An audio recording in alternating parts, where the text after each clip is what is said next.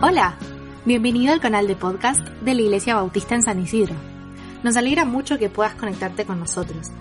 Esperamos que disfrutes de nuestro contenido y te invitamos a compartirlo a tus amigos y familiares a través de las redes sociales. Y ahora, ponete cómodo para escuchar la palabra que Dios tiene preparada para tu vida.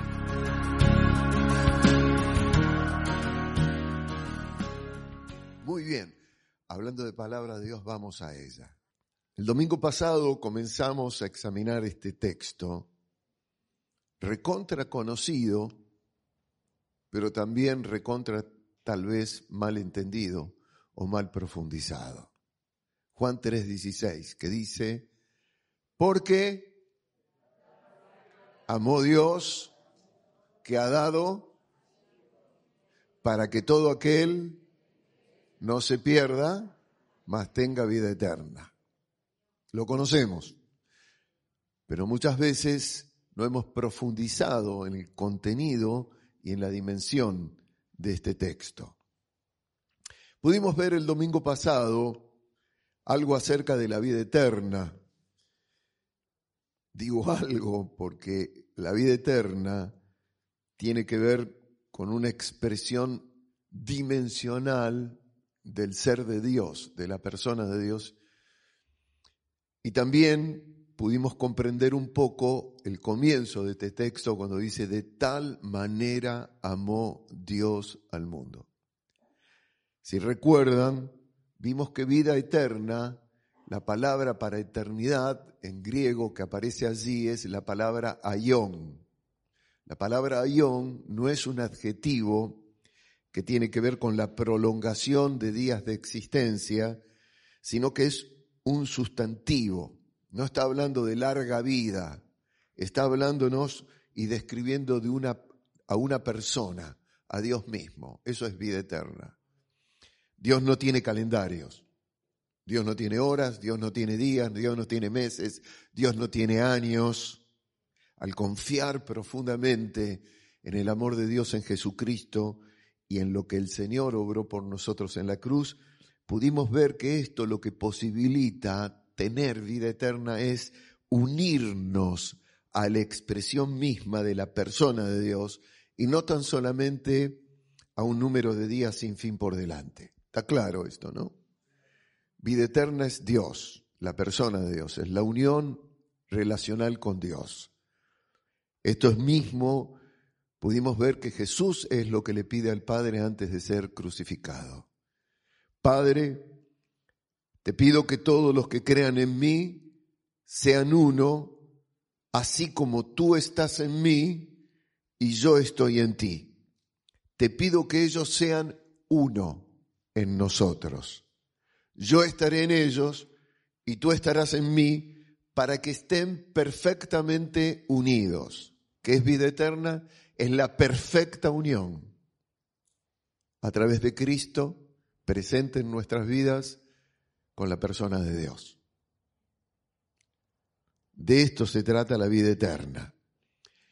En la misma oración sacerdotal, Jesús dijo esto. En Juan 17.3 dice, y esta es la vida eterna, esta, y esta es la vida eterna, que te conozcan a ti, el único Dios verdadero, y a Jesucristo a quien has enviado.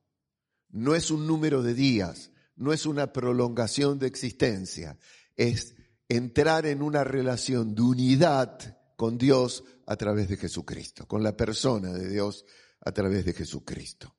Cuando la Biblia habla de esto, que te conozcan a ti, dice Jesús. Cuando la Biblia habla de conocer, a Dios como el único Dios verdadero, esta palabra conocer está refiriéndose a una relación, vuelvo a repetir de esto, de estrecha intimidad, tal como la relación que tienen un hombre con una mujer. Son, son una sola carne. Por eso la imagen matrimonial de la relación de Adán y Eva ilumina la relación creacional del ser humano cuando Dios se dispuso eh, a darnos la oportunidad de tener una vida de relación, de intimidad con Él. Lo repito, conocer bíblicamente no es simplemente entender, es estar unidos a. Lo compruebo. En Génesis dice, hablando de Adán y Eva, conoció Adán a su mujer Eva, la cual concibió y dio a luz a Caín, y dijo, por voluntad del Señor he adquirido varón. No le dijo, mucho gusto a Adán e, a Eva, y quedó embarazada. Sino conocer tiene que ver con intimidad en la unión. Vuelve a repetir esta idea en el mismo capítulo 4 y dice, y conoció de nuevo Adán a su mujer, la cual dio a luz un hijo y llamó su nombre Sed. ¿Que se había olvidado Adán de Eva? Que tuvo que conocerla, hola, mucho gusto. De algún lado te saco. Y quedó embarazada. No, conocer bíblicamente es intimar en unión con otra persona. Por eso Jesús dice, y esta es la vida eterna, que te conozcan a ti, el único Dios verdadero, y a tu Hijo Jesucristo, a quien es enviado. Entonces, vida eterna, ¿qué es? Es una relación de unión, de intimidad profunda con la persona de Dios. No son días por delante, no es prolongación de existencia simplemente, es relación de intimidad con nuestro Dios. Lo segundo que vimos es la expresión como decíamos antes, de tal manera amó Dios al mundo con la que comienza Juan 3:16, porque de tal manera amó Dios al mundo. Tiene como fin esta expresión llevarnos a apreciar la magnitud indescriptible de esa decisión que llevó al Creador a dejar su estado de gloria para meterse en nuestras limitaciones temporales y darse a sí mismo por nosotros. Dios dejó su gloria para intimar con nosotros, para hacernos íntimos de Él, unirnos a Él. Eso es lo que Juan expresa al decir de tal manera amó Dios al mundo que ha dado a su Hijo unigénito unigénito porque es único en creación. No es creado, sino es el Hijo, es Dios mismo, el que se mete en nuestra limitación humana para que podamos relacionarnos con Él. A Dios nadie le vio jamás. Jesucristo lo ha hecho visible. Eso es lo que dice la palabra. Una manera de amarnos indescriptibles donde no hay nada que alcance a poder llegar a describir eso. ¿Cómo yo puedo entender, razonar que Dios se haya hecho como yo para que yo pueda tener intimidad, unión perfecta con Él? De tal manera amó Dios al mundo. Hoy voy a intentar volver a trabajar con esta expresión en la palabra. De tal manera amó Dios al mundo. Y me gustaría antes de orar que digas, de tal manera me amó Dios a mí. ¿Lo decís conmigo? De tal manera me amó Dios a mí.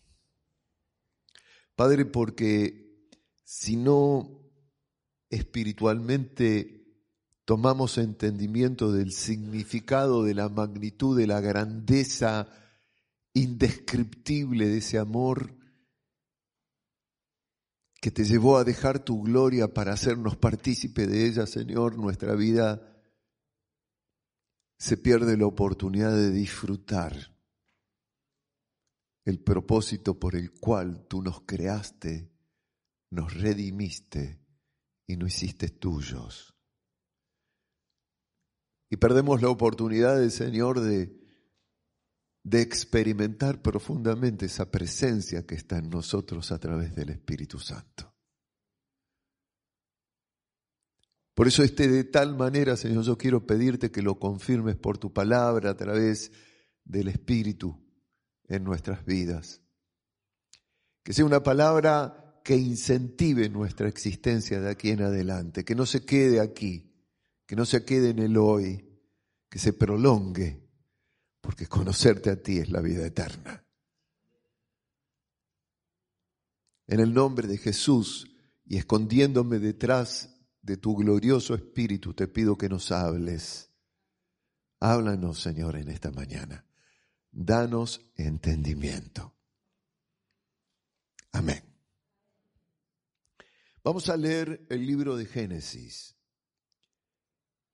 En el capítulo 1 dice el versículo 26, y dijo Dios, hagamos al hombre a nuestra imagen, conforme a nuestra semejanza, y ejerza dominio sobre los peces del mar, sobre las aves del cielo, sobre los ganados, sobre toda la tierra y sobre todo reptil que se arrastra sobre la tierra. Y vio Dios todo lo que había hecho, y he aquí que era bueno en gran manera. Y fue la tarde y fue la mañana el sexto día.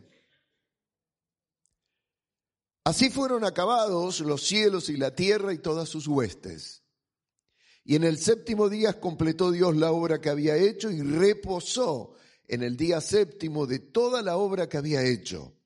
Y bendijo Dios el séptimo día y lo santificó porque en él reposó de toda la obra que él había creado y hecho.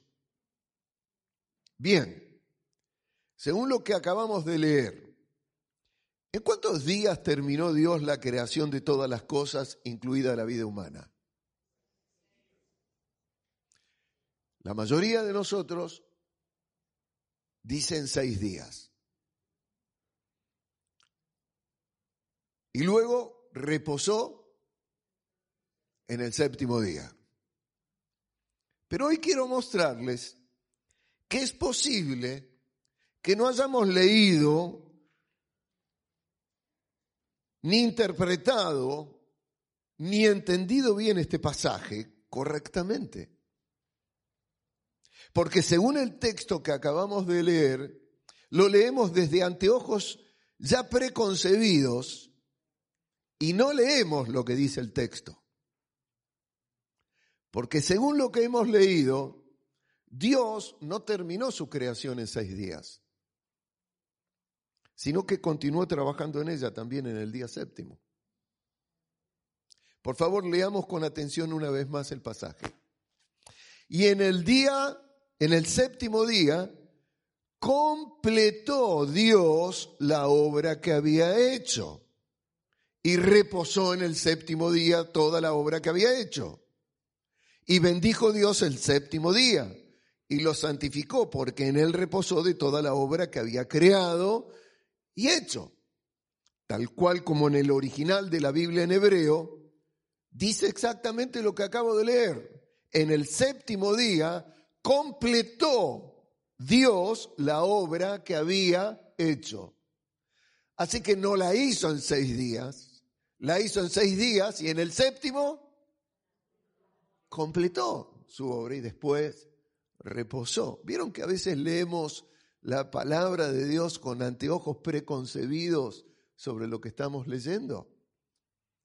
Tenemos entonces que el proceso de la creación no fue solo en seis días, sino que en el día séptimo el Señor continuó su trabajo y se dedica a completar su obra para recién luego de completarla en ese mismo día entrar en reposo de ella. Y esto significa varias cosas importantes que quiero compartir con ustedes.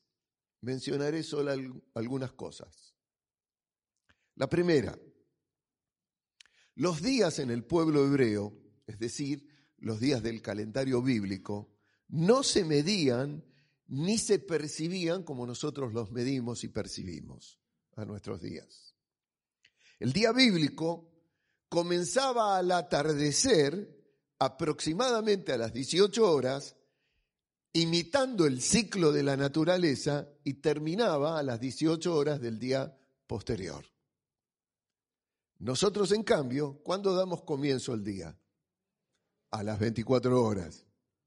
Y lo extendemos hasta las 24 horas del otro día. Pero en la Biblia y en la cultura bíblica, la lectura del día de, era desde las 18 a las 18 del otro día. Esto es importante cuando leemos la palabra de Dios y en especial este pasaje de Génesis de la creación, entender que el periodo de día bíblico empezaba ocho horas antes de la medida del nuestro, a las 18. Esto significa que el trabajo creativo de Dios en la Biblia se describe desde el atardecer hasta el atardecer del otro día, lo que entonces deja libres, en nuestra perspectiva, ocho horas operativas por delante. Es por eso que en el relato de Génesis, cuando lo leemos, cada vez que se describe un día de la creación, el texto bíblico dice, por ejemplo, como antes leímos del día sexto, y fue la tarde y la mañana el sexto día. Fue la tarde y la mañana el sexto día. Todos los días en el relato de Génesis de la creación, ustedes van a ver que terminan de la misma manera. Fue la tarde y fue la mañana del primer día, fue la tarde y fue la mañana el segundo día y así sucesivamente hasta inclusive el sexto día de la creación. Pero curiosamente, hay un detalle diferente cuando se habla del séptimo día ya que no aparece esta expresión de finalización. Fue la tarde y la mañana del séptimo día, no aparece. Solo dice, y bendijo Dios el séptimo día y lo santificó porque en él reposó de toda la obra que él había creado y hecho. Es decir, el relato no cierra el día séptimo, y algo importante que debemos notar es que precisamente la bendición de Dios sobre todo lo creado no está dada en los días anteriores de la creación en todas las cosas. Solamente bendice a Adán y Eva, pero no a la creación. Especialmente la bendición de Dios reposa sobre ese séptimo día, que es el día que Dios santifica. ¿Vamos bien? Otro detalle importante y muy interesante es que cuando en el pasaje de Génesis se habla de días, y acá les pido que presten atención también, estos días deben tomarse como una figura antropomórfica, es decir, una figura en forma humana de describir en paralelo los días humanos con los días de Dios para poder entenderlo. Porque por no tener medida o cálculo de tiempo, la estructura que componen los días de Dios en la Biblia es figurativa. ¿Qué quiero decir con esto? Quiero decir que son periodos o eras no paralelas con el tiempo humano y solamente figurativamente podemos comprenderlas. Estoy diciendo que no son días de 24 horas sino el día humano es una prefigura del día de Dios. El apóstol Pedro dice lo siguiente en su segunda carta. Pero amados, no ignoréis esto, que para el Señor un día es como mil años y mil años como un día. Es una idea metafórica de que los días de Dios no son lo, mismo que los nuestros. De hecho, no podría ser 24 días, por ejemplo, el primer día de la creación, porque aún no había creado el sol y la luna. ¿Ok? Fantástico. Así que esa discusión de un día, 24 horas, está fuera de discusión. Son periodos, son e, eras. Si calculamos que, por ejemplo, que un día para Dios son como mil años y mil años como un día, Podríamos decir que un día de Dios podría equivaler a 46,66 años humanos. Pero la intención bíblica es referirnos, mis queridos hermanos, a otra dimensión temporal y no a cálculos. Es decir, la forma que usamos para estimar la medida de nuestro tiempo solo es un paralelismo para poder describir o entender la obra de creación del Señor. Así que nos vamos a quedar con una pregunta y vamos a tratar de responderla luego.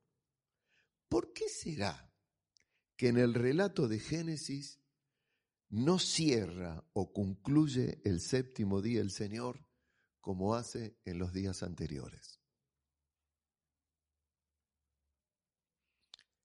Lo segundo que quiero que veamos, y vamos a releer nuevamente con atención el texto, y dijo Dios, hagamos al hombre a nuestra imagen conforme a nuestra semejanza y ejerza dominio. Viene sobre qué tiene que ejercer dominio y dice, y fue la tarde y fue la mañana el sexto día. Así fueron acabados los cielos y la tierra y todas sus huestes. Y en el séptimo día, como vimos antes, completó Dios la obra que había hecho y reposó en el séptimo día de toda la obra que había hecho, y bendijo Dios el séptimo día y lo santificó, porque en él reposó de toda la obra que había creado y hecho. ¿Qué podemos encontrar aquí? Algo que es posible, que todavía no hemos descubierto, y es que la primera parte del séptimo día, según lo que acabamos de leer, el Señor lo dedica para trabajar en completar lo que creó en los seis días anteriores. Así que podemos decir que en parte de ese séptimo día Dios se dedica a perfeccionar su obra antes de entrar en su reposo. Es muy probable entonces que lo que nos está haciendo saber este relato es que el Señor emplea el primer espacio del día séptimo a probar el funcionamiento de todo lo que había hecho pero ahora, con el ser humano colaborando con él, al tomar dominio de su creación, para de esta manera hacer los ajustes correspondientes y completar su obra. Séptimo día se dedica a completar, pero ahora involucrando al ser humano que creó en el sexto día, porque le ha dado dominio sobre su creación. Y allí hacer los ajustes necesarios. Esto nos habla de un proceso creativo continuo de Dios. ¿Qué acabo de decir? Un proceso creativo continuo de Dios y no puntual. Así como de la misma manera la palabra nos revela que el Señor hace en y con nosotros, los creyentes en Cristo, a partir del momento en que nos unimos a Él a través de nuestra fe en el Señor. Dice el apóstol Pablo, estando convencido precisamente de esto, que el que comenzó en vosotros la buena obra, la perfeccionará hasta el día de Cristo Jesús. O como lo dice otra traducción, y estoy seguro de que Dios, quien comenzó la buena obra en ustedes, la continuará hasta que quede completamente terminada el día que Cristo vuelva. Esto nos revela una situación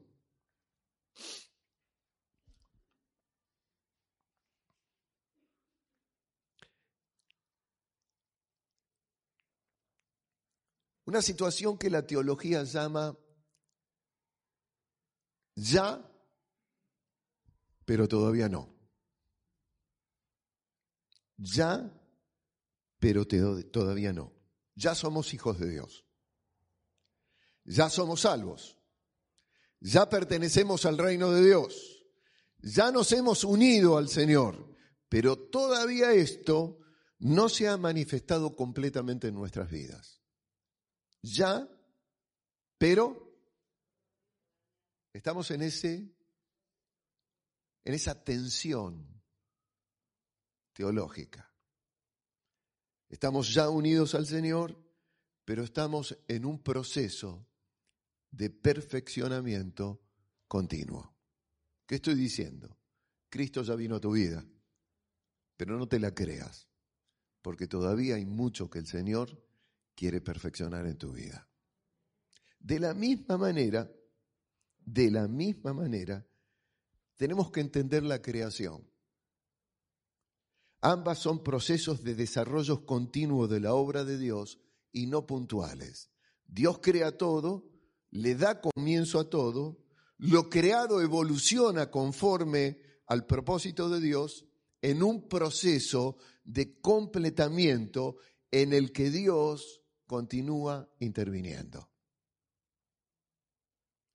Es por eso que el mundo científico nos habla de que el universo donde estamos está en, expansión. Es decir, está en movimiento. No está fijo, sigue expandiéndose.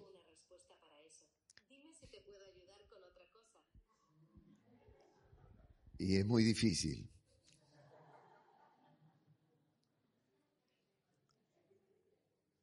Es por eso que el mundo científico dice que el universo está en expansión no está fijo.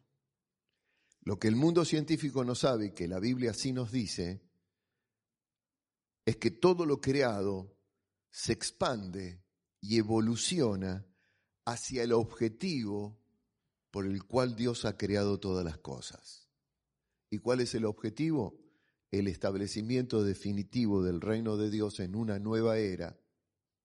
Y todo eso bajo la intervención y supervisión permanente del Creador de todas las cosas en busca de completar su obra. Vale decir que Dios está continuamente llevando a la perfección todo lo creado por Él, para luego llevar a su creación a otra etapa o dimensión de plenitud. Muy teológico esta mañana el mensaje, ¿no? Pero Dios nos dio esto para qué? Para usarlo. Para hacerlo más fácil, pensemos en la preparación de una rica y sabrosa torta. Primero se juntan los elementos, los ingredientes. ¿De dónde dice la Biblia que Dios creó el universo? Por la fe entendemos haber sido constituido el universo por la palabra de Dios, de modo que lo que se ve fue hecho. O sea que Dios saca de lo que no se ve los ingredientes de lo que luego va a ser, va a constituir. La torta no está terminada cuando se mezclan en cantidades exactas los ingredientes necesarios. ¿Verdad, Eli? No está terminada así. Luego hay que hornearla. Y hay que hornearla a una temperatura exacta. Luego hay que retirarla y uno no puede desmoldarla inmediatamente. Tiene que esperar que la torta se enfríe, se entibie. Luego de, de quitarla del molde, viene el proceso en donde uno le agrega ingredientes que la van a hacer más sabrosas. Y finalmente, uno la decora. Y cuando la decora, la mira, se deleita en ella y se decide disfrutarla. A esto me refiero cuando hablo de que Dios está llevando todo lo creado en un proceso de perfeccionamiento continuo. Por supuesto, Él no quiere comerse la torta solo. Porque cuando uno hace algo así, sabroso, rico, y quiere disfrutarlo, quiere disfrutarlo con los que ama. Tercero, en el relato de la creación en Génesis, vamos a encontrar que los primeros cinco días y en cada uno de ellos, Dios observa lo creado y luego declara su satisfacción y posteriormente continúa trabajando en ello. Por ejemplo, el primer día. Entonces dijo Dios, sea la luz, y hubo luz. Y vio Dios que la luz era buena. Pero no detiene su trabajo allí, sino luego de evaluar lo que ha hecho, la luz, lo continúa. Y separó Dios la luz de las tinieblas. Y llamó a la luz día y a las tinieblas llamó noche. Y fue la tarde y fue la mañana un día.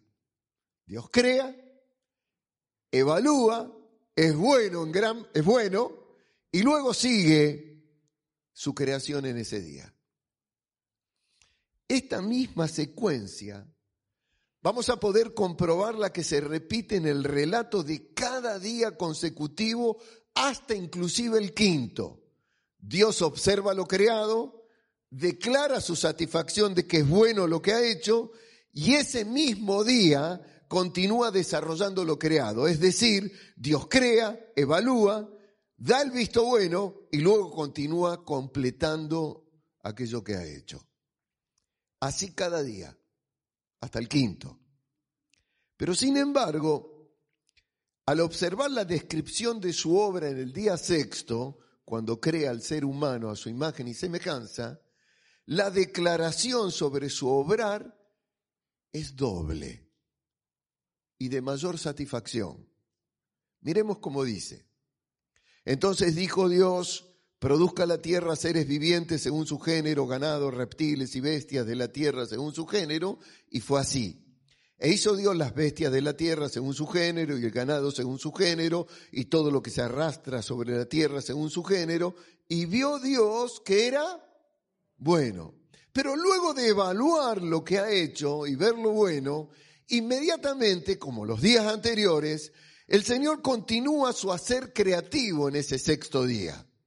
Y dijo Dios, Hagamos al hombre a su imagen, conforme a nuestra semejanza, y ejerza dominio sobre los peces del mar, etcétera, etcétera, etcétera. Creó pues Dios al hombre a imagen suya, a imagen de Dios los creó, varón y hembra los creó, y vio Dios lo que había hecho, y he aquí que era bueno en gran manera. Y fue la tarde y la mañana, y fue la mañana el sexto día. ¿Qué encontramos? Acá encontramos que en el sexto día hay dos declaraciones de evaluación que Dios hace en lo que hizo. Antes de crear al ser humano, dice, vio Dios que era bueno lo que había hecho. Pero en el mismo día, luego de crear al ser humano, vuelve a evaluar su obra y dice, he aquí que era bueno en gran manera. Tenemos una doble evaluación en el día sexto, donde el Señor se satisface más de su creación después de crear al ser humano. ¿Y qué nos muestra esto? Nos muestra que el Señor, primero, permanentemente está evaluando conforme a sus propósitos todo lo que ha hecho para perfeccionarlo. Y especialmente la vida del ser humano. Y más que especialmente, podríamos decir, en nosotros, quienes nos hemos unido a su persona perfecta. Por lo cual estoy convencido que aquel que comenzó la buena obra en ustedes la perfeccionará hasta el día de Jesucristo. ¿Qué está haciendo Dios en la creación? Completándola. ¿Qué está haciendo Dios en nuestra vida? Perfeccionándola. Pero observemos ahora que luego de evaluar lo que hizo en el día sexto, que era bueno en gran manera, el Señor no continúa su trabajo. En ese mismo día, como lo hacía en los días anteriores para decir, y fue la tarde y la mañana del día, sino que eso recién va a aparecer en el relato del séptimo día. Y el texto nos dice que lo hace para completar toda la obra que había hecho anteriormente, para entonces sí luego reposar de su obra. Y en el séptimo día completó Dios la obra que había hecho y reposó. Esto nos permite afirmar que ese perfeccionamiento permanente que así como vimos el Señor hace con nosotros, es también un proceso continuo creativo. Ya, pero todavía no. ¿Dónde estás? En el ya, pero todavía no. Cuarto, cuando en el relato de Génesis se habla que en el día séptimo Dios reposó de toda su obra, esto no está expresando que Dios se cansó de trabajar y entonces tuvo que descansar. Dios se cansa. La palabra original en hebreo que se utiliza para reposo se refiere a un descanso positivo. Ese descanso positivo no significa que Dios frena su obra para recuperar aliento porque está agotado, sino quiere indicar que el Creador deja de hacer ajustes ya para comenzar a apreciar lo que ha hecho. Este descanso positivo tiene que ver con dejar que algo sea para pasar a disfrutarlo por lo que es en sí mismo. Vendría a ser cuando terminamos de preparar y embellecer la torta, que la miramos, se nos hace agua en la boca y nos disponemos a disfrutarla y a saborearla.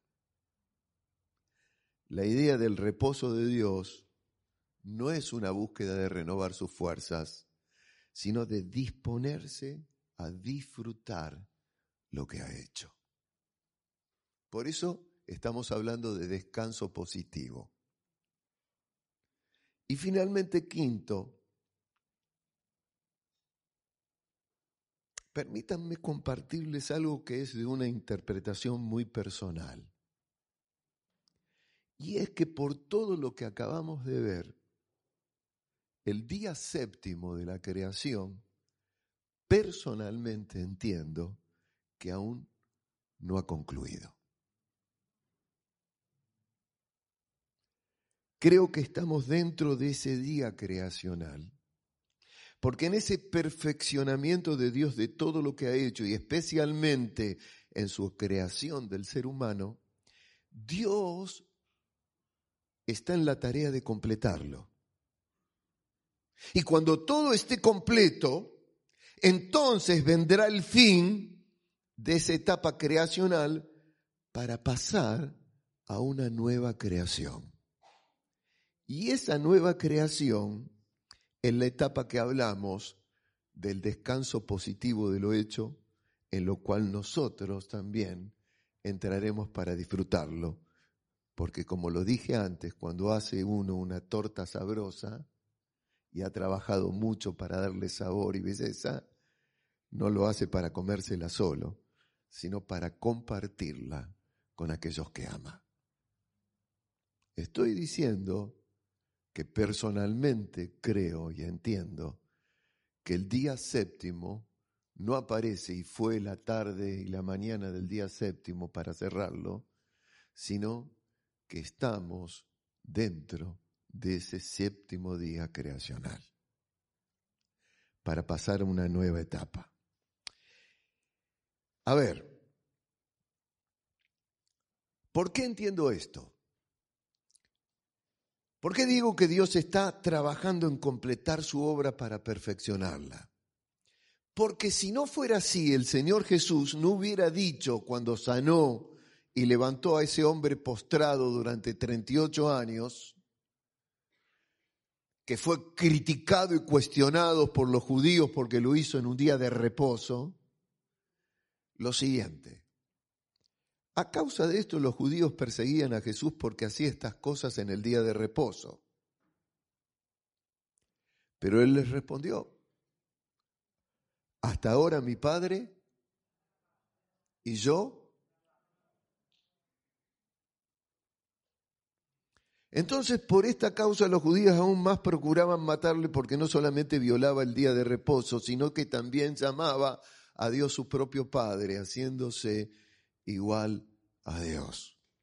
Es como si el Señor les hubiera dicho, el día de reposo no está cerrado aún, porque hasta ahora mi Padre trabaja y por eso yo estoy trabajando con Él para perfeccionar su obra. Es a mi entender, a mi entender, un error pensar en esta etapa de existencia en la que estamos como algo definitivo de la creación de Dios. Como si el séptimo día estuviera cerrado. Es más, la Biblia nos habla de que la existencia de todo lo creado, a pesar de su inmensidad e infinitud, va a ser llevada por el Señor a una nueva dimensión existencial cuando todo esté completado y recién entonces concluirá ese día séptimo.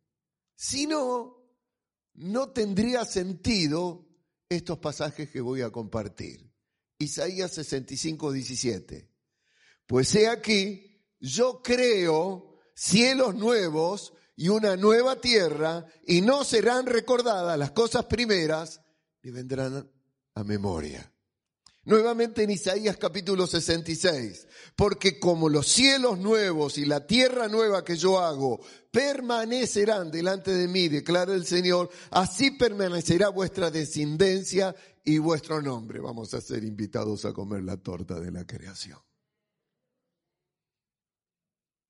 Segunda carta de Pedro, pero según su promesa, nosotros esperamos nuevos cielos y nueva tierra en los cuales mora la justicia. Se acabará la imperfección de esta creación.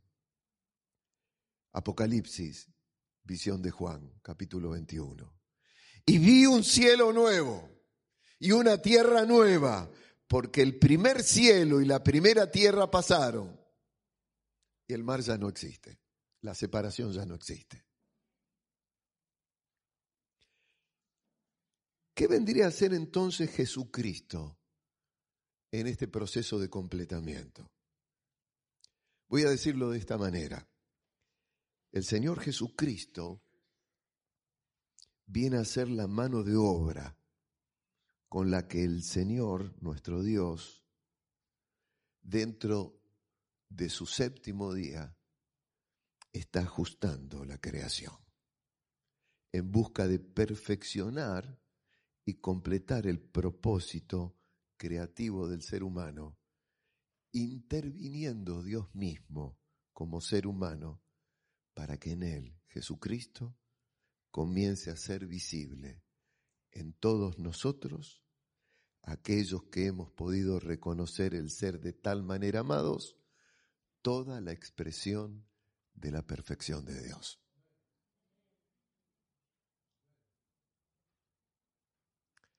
¿Qué es lo que me hace pensar esto? Voy a mencionar solamente algunos textos que confirman que Jesucristo vino para completar el propósito de Dios en la creación y por eso creo que estamos todavía en el proceso del séptimo día. Dicen Colosenses Pablo. Él nos rescató del reino de las tinieblas y nos trasladó al reino de su Hijo amado, quien compró nuestra libertad y perdonó nuestros pecados. Cristo es la imagen misma del Dios invisible y existe desde antes que Dios comenzara la creación. Cristo mismo es el creador de cuanto existe en los cielos y en la tierra, de lo visible y de lo invisible, y de todos los seres que tienen poder, autoridad y dominio. Todo fue creado por medio de Él y para Él. Cristo ya existía antes de todas las cosas y por su poder todas subsisten. Él es la cabeza de ese cuerpo suyo que es la iglesia.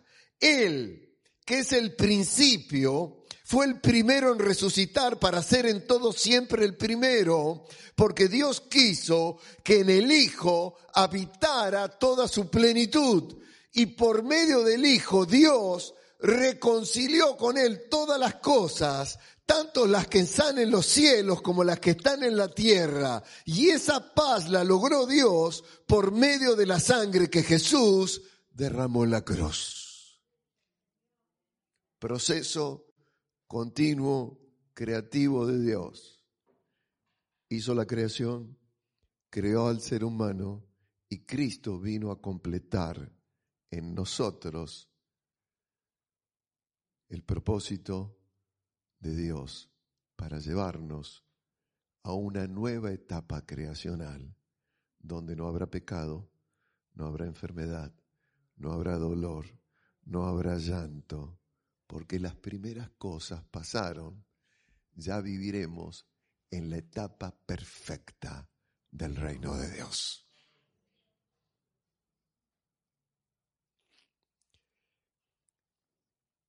Este texto nos dice que Dios está reconciliando todas las cosas en su creación, con Él a través de Cristo.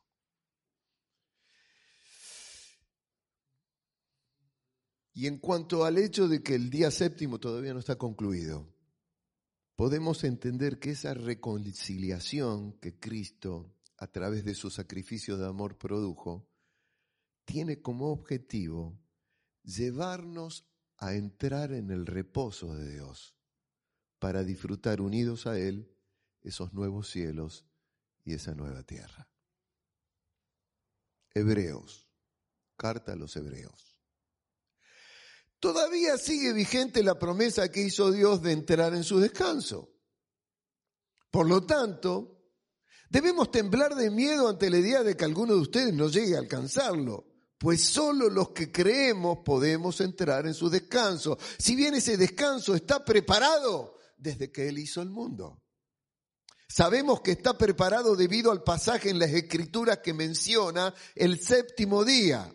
Cuando llegó el séptimo día, Dios descansó de toda su labor. Así que el descanso de Dios está disponible para que la gente entre. No está cerrado. Pero en los primeros en oír esta buena noticia no entraron porque desobedecieron a Dios. Entonces Dios fijó otro tiempo para entrar en su descanso. Y ese tiempo es hoy. Ese tiempo es... Estamos hoy.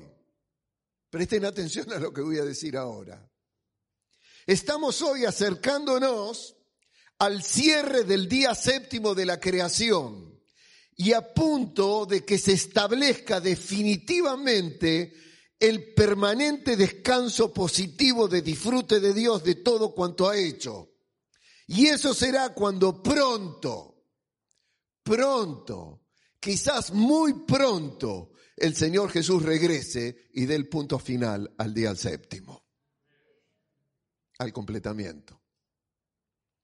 Así que cuando pensemos en la venida de Cristo y en el establecimiento definitivo del reino de Dios, una nueva creación,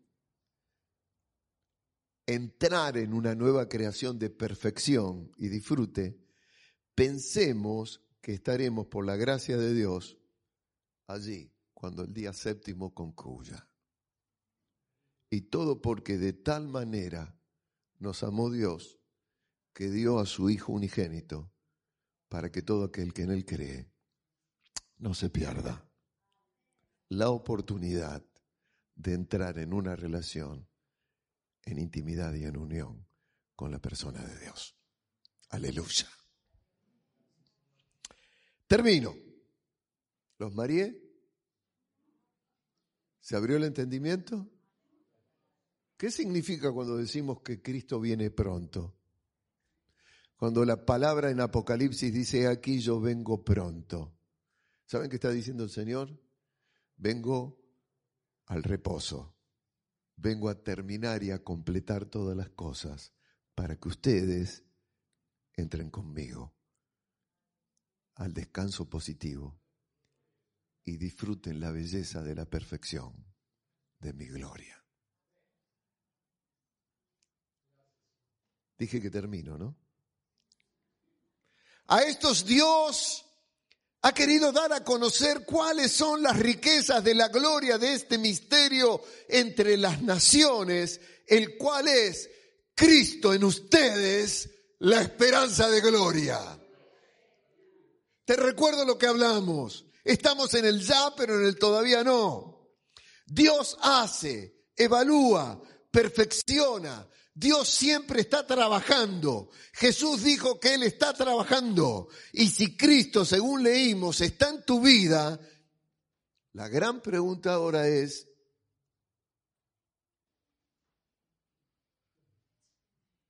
¿qué áreas de tu existencia querrá completar y perfeccionar el Señor de manera que estés preparado para entrar a disfrutar con Él el día de reposo.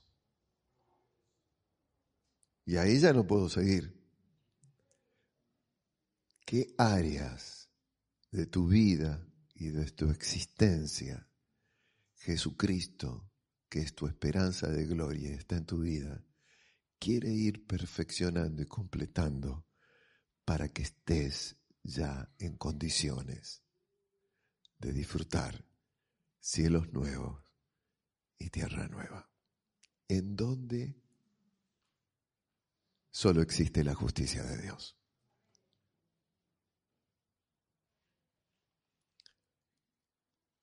Releamos la carta a los hebreos. Todavía sigue vigente la promesa que hizo Dios de entrar en su descanso.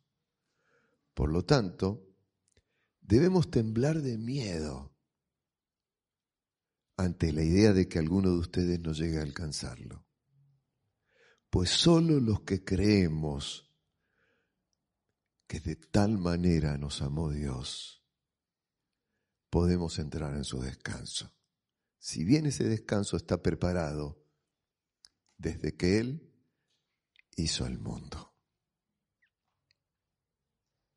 Y hay una gran pregunta para algunos. ¿Crees que Cristo en ti es la esperanza de gloria, como dice la palabra?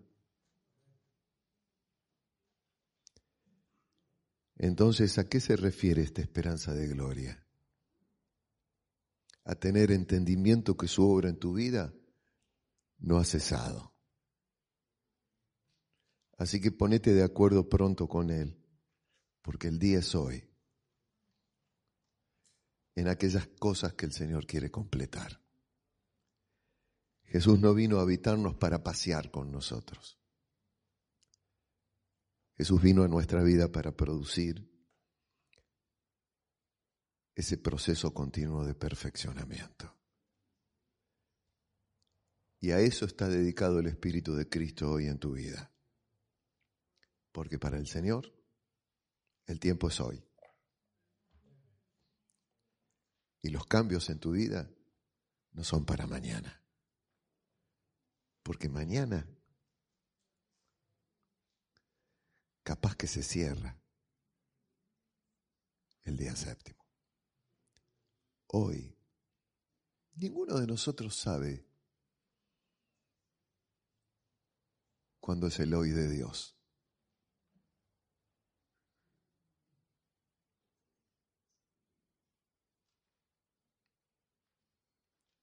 Hoy puede llamarnos a su presencia o salimos de acá y hoy se establece el completamiento de Dios. Lo importante es saber que hemos sido eh, invitados a disfrutar de la torta. Y Dios está haciendo las cosas maravillosamente en tu vida y en toda la creación sea santificado el nombre del Señor en todos nosotros, su iglesia. Oramos.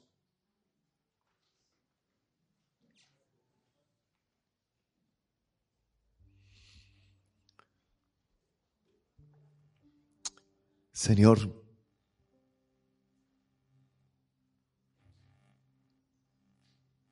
tú sabes que Cuando preparé esta palabra, Señor,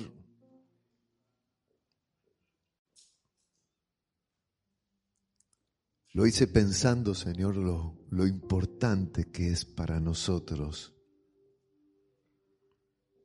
tomar entendimiento de que no estás quieto en nuestra vida, sino que estás trabajando.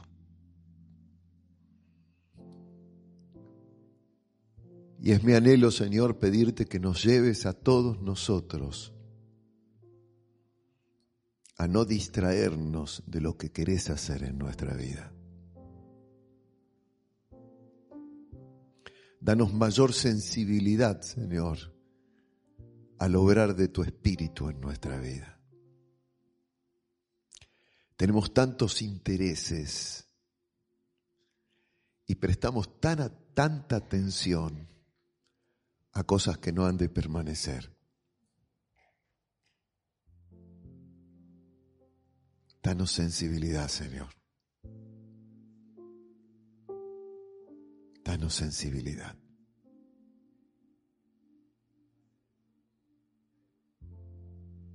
Danos sensibilidad.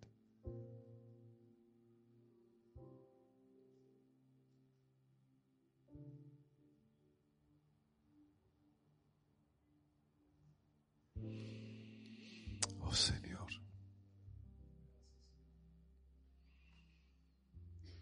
Opera en nosotros, Señor.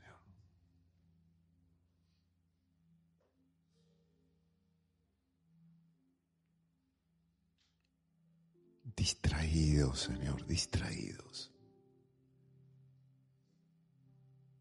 Tan ansiosos, tan afanados, tan desesperados tan cargados por todo aquello que no permanece.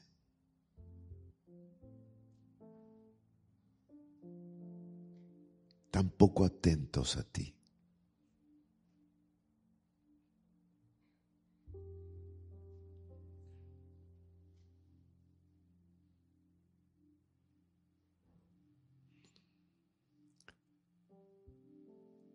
Y aquí yo llamo a la puerta. Si alguno oye mi voz y abre la puerta, entraré a intimar con él y él conmigo.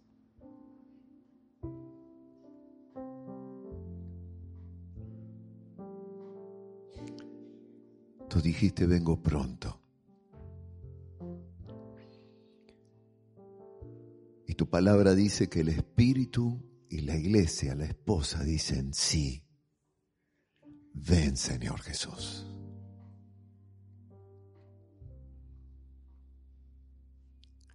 Así que humillados en esta mañana, Señor, te pedimos, sigue perfeccionando nuestra vida sigue completando tus propósitos. Sigue forjando en nuestras vidas tu imagen y tu semejanza.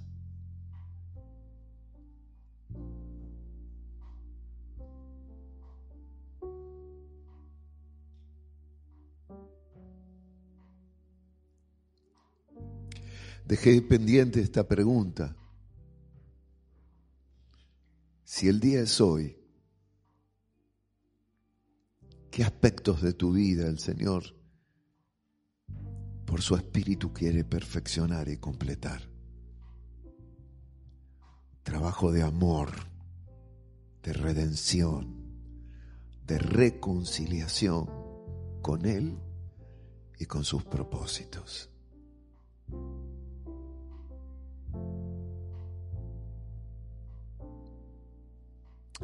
Hazlo así, Señor.